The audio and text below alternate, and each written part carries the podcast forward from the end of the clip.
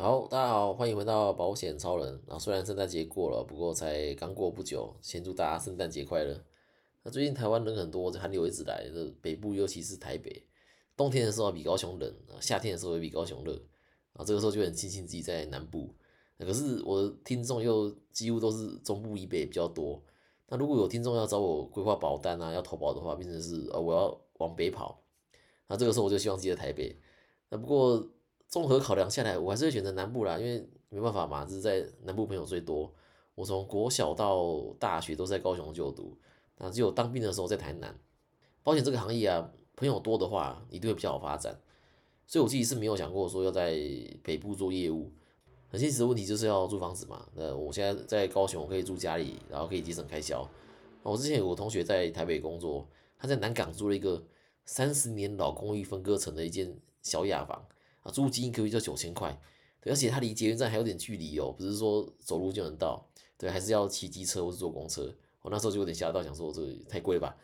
但我之前在好事多的时候啊，就也有遇到一个为了进好事多工作，就不惜从高雄跑到台北，而且他是在还没有确定会留下来的状态哦，他就直接冲上去，他是很有勇气。那好事多员工啊，都是从季节性员工开始做起，等他说出来，其实就是试用期员工了。只是取了一个比较好听的名字，叫季节性员工。因为一年当中大约会增三次左右的季节性员工，那都是大节日特别忙的时候，所以才会取这个职称。那一次进去会待三个月，那试用期快结束的时候，才会在员工休息室贴出正式的职缺。那如果想要留下来的人，这还要再面试一次。对，但不是参加面试就会过，因为名额有限。那我这个朋友他敢在试用期的时候就跑去台北租房，真的是胆子很大。只是万一没留下来怎么办？对我我也问过他这个问题的，但是他说他没想过这个问题。就如果真的没留下来，就只能滚回高雄喽。这样，像我自己不要说跑去台北，我当时连辞掉在加工区的工作去做季节性员工，我都不敢。对，因为我担心说，要是我把原本的工作辞掉去好事多，啊，三个月后没留下来，那我不就失业了吗？不过人有时候就是需要一股傻劲啊，或者说一股冲劲吧。对，我当时在好事多就是呃没有留下来那个。对，因为我这个部门他没有开正式的职缺，他不管你表现的再好，那没有如果没有缺的话，考试都是不会留你。对，就算其他部门有开缺，但我这三个月不是待在那个有开缺的部门嘛，所以也很难被留下来。像我自己，我当时是在门口卖电视跟家电的部门，但是他开的缺是在收银跟其他生鲜的部门，我有去投履历，然后又去面谈啊，但是最后就没有留下来。对，因为其他部门也会有季节性的员工嘛。他们当然会想要留，说这三个月都待在这个部门的，这而不是我这个在其他部门的。因为我如果过去其他部门，等于是又是一个新的开始啊，然后公司又要重新训练。所以我这个朋友真的猛，他上台北去好事多做这个季节性员工，啊，还刚好在原本的部门有开缺，投履历面试也还成功录取。不过他在好事多在北部积极展店的时候去的，所以机会会多很多。好，那我这边有一个好消息要跟大家说。也就是我的防疫险理赔金已经领到了耶！很多人都问我说：“哎，保几家？”哎，我真的只有保一家，现在东京而已。那有人问我说：“哎，你怎么不多保几家？”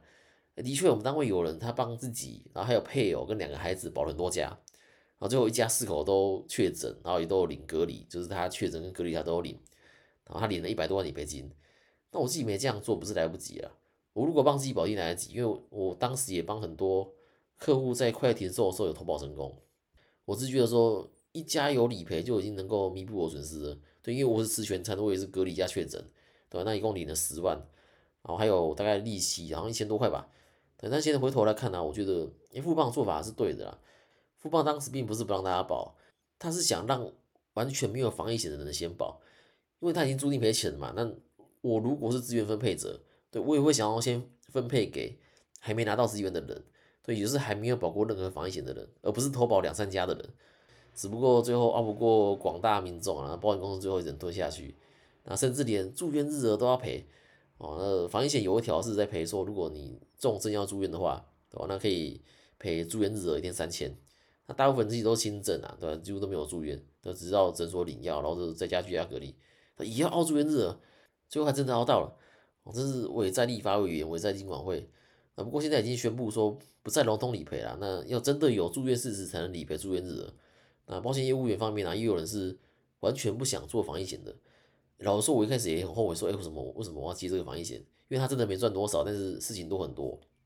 大概在五六月的时候，这各家保险公司就突然使出哦，各种不认账手段，大家应该都还记忆犹新，对吧？包括说你不是亲签呐，哦，说你付保险呐之类的，那时候整天都在跟客户解释这些事，在那个时候真的很后悔。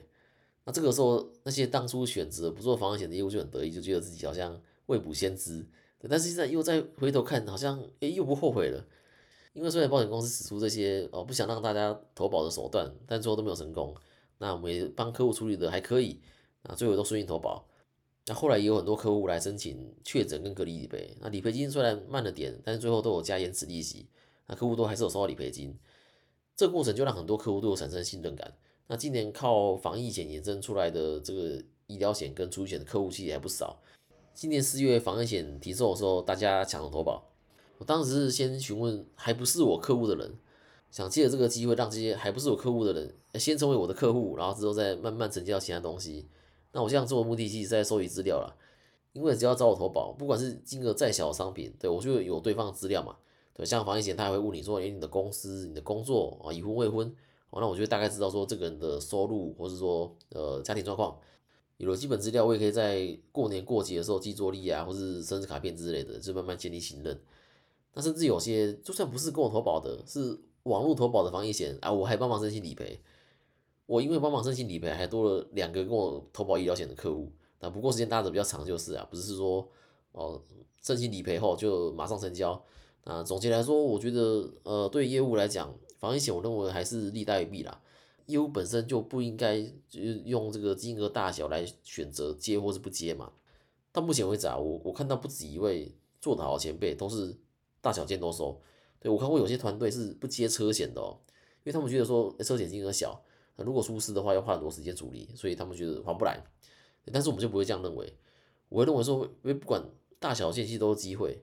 虽然今天客户只是跟我成交车险。但他后续如果有其他保险需求的时候，他也会比较容易想到我。而且如果真的出车祸，只要我处理的好，把该有的理赔争取到，那这个客户对我的粘着度会很高。对，已经不止一个客户跟我说，他买保险他只跟我买，他没跟其他人买过。为什么？就是因为我能满足他保险的需求。对，你要什么保险商品，我都拿出来。那真的有发生事故，也帮得上忙，他当然就不会有想要再找其他业务的想法。好，我们回到主题来讲，这个对原本的业务不满意，可以换人服务吗？啊，心中答案答案是可以，对，因为你自己的个资，你可以决定说要给哪些人使用，对，那例如大家应该都接过银行打来问你要不要办贷款的电话，好，今天你拒绝了，也许下礼拜又会换一个人打给你，然后问你一样的问题，因为今天银行有使用你个资的权利，那要让银行不要打给你的最好方式啊，就是那下次有人打来问你要不要办贷款的时候，你跟他说，哎，请不要打给我。或是更直接一点说法是啊，请不要再使用我的个资，对我现在不同意花旗银行使用我的个资来联络我，提交任何东西啊，因为我也长期要花旗的电话。如果是遇到客户要申请剖腹产理赔，但是他不想让原本的业务知道他生孩子，那什么原因我没问啊，这是他他考量。然后我说好，我跟他说我帮你写个声明书，然后我就写说此次理赔附上的病历、诊断书、收据，那只授权给我还有我所属公司使用。那如果有召会或其他通知，那请通知我或是我的当事人，对，请不要通知原本招揽的业务。那保险公司就会照客户的意思只通知我。那最后也很顺利的理赔了七万多块。那不过就算换业务服务你啊，你每年续保缴的保费，你还是会让原本的业务有收入。那有时候客户就是不爽原本的业务嘛，他就问我说，哎，有没有什么方式可以呃正常续保，但是他不想要让这原本的业务有利益可以拿。啊，原则上啊，各家是不能，因为要是可以的话，一定会出现我要求客户把续缴利益转到自己身上的业务哦，今天转给 A 业务哦，明天转给 B 业务会没完没了，所以这也是为什么有的业务在卖你保单之前很热情啊，真的跟他买了之后变得很冷淡，因为就算他服务不好，你不找他帮你服务，你只要续保他还是会有利益，但是我觉得这不是聪明的做法了，保险这个工作本来就是靠源源不绝的转介绍做下去的。所以对我来说，成交保单之后反而是服务的开始，因为只要我的服务好，那客户就会持续帮我做转介绍。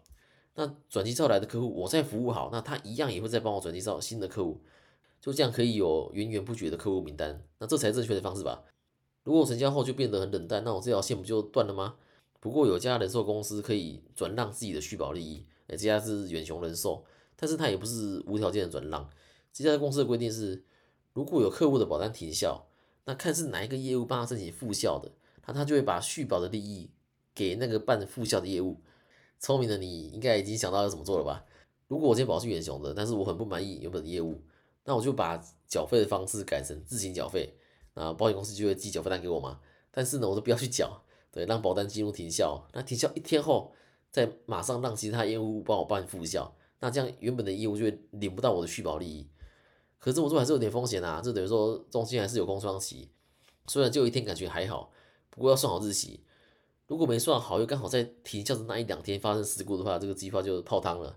所以建议还是好好沟通啦，这是不得已的做法。那目前也只能在远雄使用。如果是跟单一保险公司投保的保单要换业务的话，你就打到那间公司的零八零，跟他说哦，你想要换业务服务啊，并且停止原本业务使用你的个资。如果是跟保金公司投保的做法还是一样。对，那像我自己虽然知道说呃帮这个客户申请理赔，然后我也拿不到钱，但是我还是协助。因为很多时候是先服务才有成交啊，就像刚刚说的剖腹产跟防疫险，都是办完理赔后就成交新的医疗险。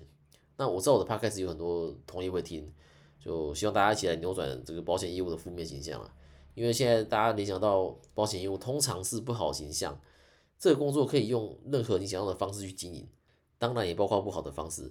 大家应该也常听到说啊谁谁谁又被哪个保险业务骗了多少钱，像之前仔仔周玉米跟他老婆被一个保金业务骗了三千多万，哦，那这个时候就有人跳出来说，哦，你看，我这间公司业务都会骗人，哦，我自己是觉得说，好学校会坏学生，啊，那坏学校也会好学生，你每间公司都有类似的新闻，你可以 Google 搜寻保险业务空格诈骗，哇，你就可以看到很多相关的新闻，就发现说这个保险业务骗的是部分公司啦，这每间公司都有，但自己有没有爆出来而已。好，我们来看留言，暗夜禅心说感谢分享保险知识啊，谢谢你的留言。不过你是不是上礼拜留言小文啊？因为我看你们两个的标题都是打专业保险人，而且都把我的人打错，所以我的人是仁爱的人。不过还是谢谢你的五星加评论。那之前有来找我投保的听众啊，都会顺便问说，哎，我的 podcast 有没有什么可以做得更好的？那目前收到的答案几乎都是说说希望我录长一点。好，那这个我会努力的，也希望大家多留言提问啊，这是只要是我知道的，我都是有问必答。那这样我也能跟大家互动，那节目也可以录得长一点。对，而且你提的问题也有可能是呃其他人想问的嘛。正确的用保险将风险转移给保险公司，能起到安定社会的作用。只是我用的力量有限。那如果觉得今天这集对你有帮助的话呢，可以把我的频道或这些节目传给你的朋友，让你的朋友也能找到适合自己的保险。记得按下关注，还有五星加评论。有问题可以留言讨论。资产传承、医疗险规划或是其他保险问题，可以到 IG 跟我联络。那我们下次见啦，拜拜。